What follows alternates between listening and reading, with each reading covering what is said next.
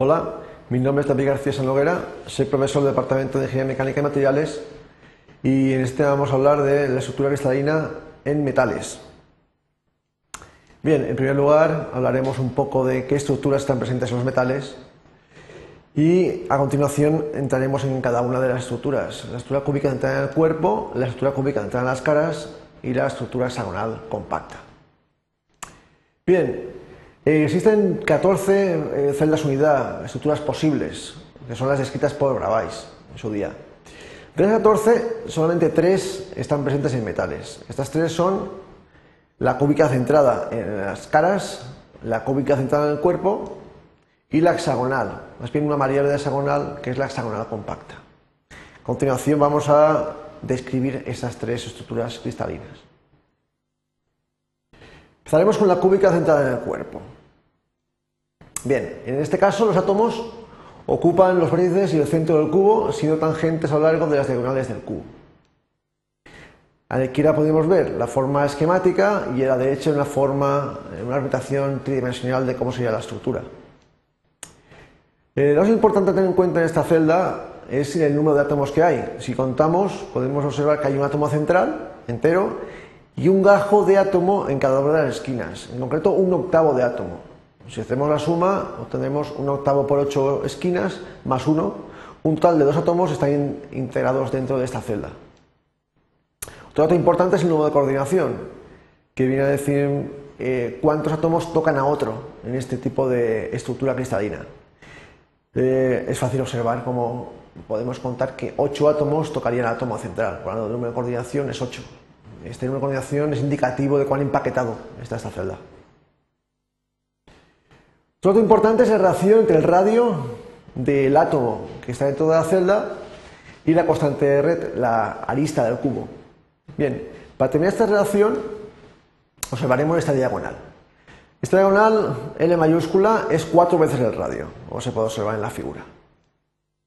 Bien, eh, utilizando Pitágoras y hallándose de la arista A y de la diagonal L minúscula, podemos decir que L al cuadrado es igual a L minúscula al cuadrado más al cuadrado.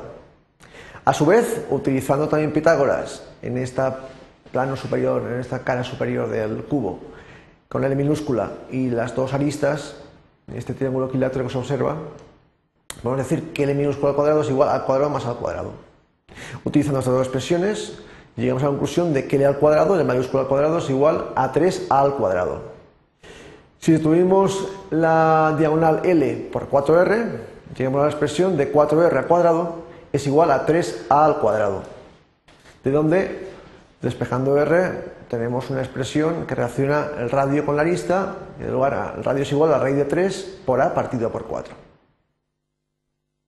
Bien, en cuanto a cúbica central en las caras, tenemos que decir que en este caso los átomos ocupan los vértices y el centro de las caras de un cubo siendo tangentes a lo largo de las diagonales de las caras.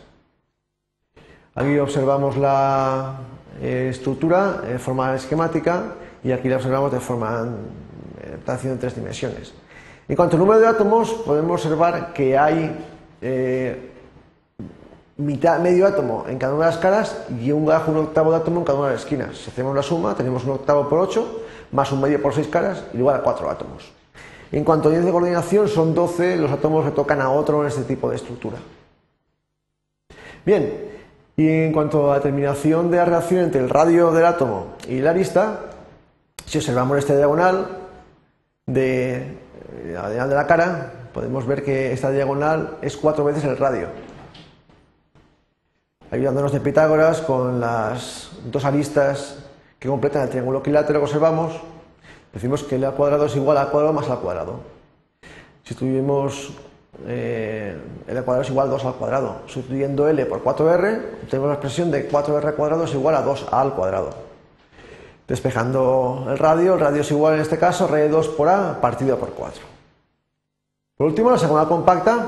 En este caso, los átomos ocupan los vértices de un prisma hexagonal regular, los centros de las bases y los centros de los triángulos alternativos en que puede descomponerse la sección media del prisma. Hay que decir que es una variedad compacta de la hexagonal sencilla. Ahí observamos la figura. En este caso, el número de átomos correspondería a un sexto de cada uno de los vértices de este prisma hexagonal por 12, 12 vértices, a un medio por dos por cada uno de los dos átomos que, que medios están integrados dentro de la celda, más los tres interiores, total de seis átomos. El número de coordinación, al igual que el anterior, la cúbica de las caras, es 12. En este caso.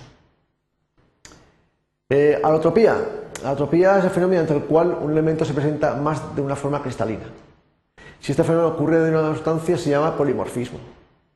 Aquí tenemos eh, como ejemplo una tabla donde podemos encontrar diferentes metales y en este tipo de metales encontramos tres en concreto que tienen alotropía.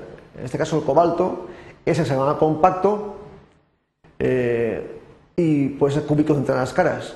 El hierro puede ser cúbico central en el cuerpo y cúbico central en las caras. En este caso es cúbico central en las caras por encima de 950 y cúbico central en el cuerpo por debajo de 950 grados.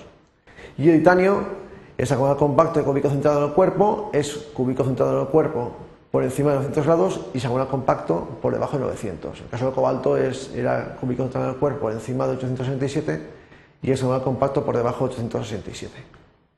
En definitiva, hemos visto que las celdas unidas más comunes en metales son el cúbico centrado del cuerpo, cúbico centrado en las caras y hexagonal compacto. Es posible determinar la relación entre el radio del átomo y los contactos de red de la celda unidad. El fenómeno mediante el cual un elemento se presenta más de una forma cristalina es conocido como alotropía. El fenómeno de alotropía aplicado en sustancias se conoce como polimorfismo. Eso es todo. Gracias por la atención.